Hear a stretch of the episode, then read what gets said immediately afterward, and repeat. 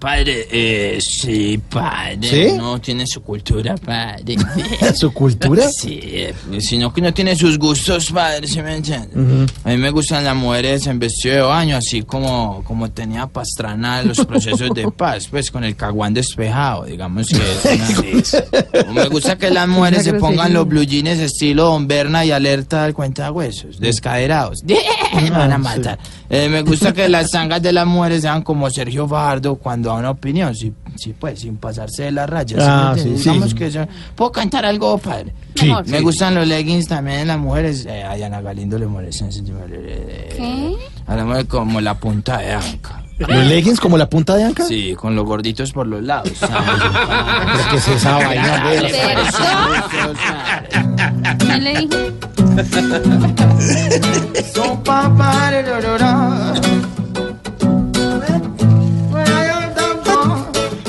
Felicito a Medellín por su evento tan estable.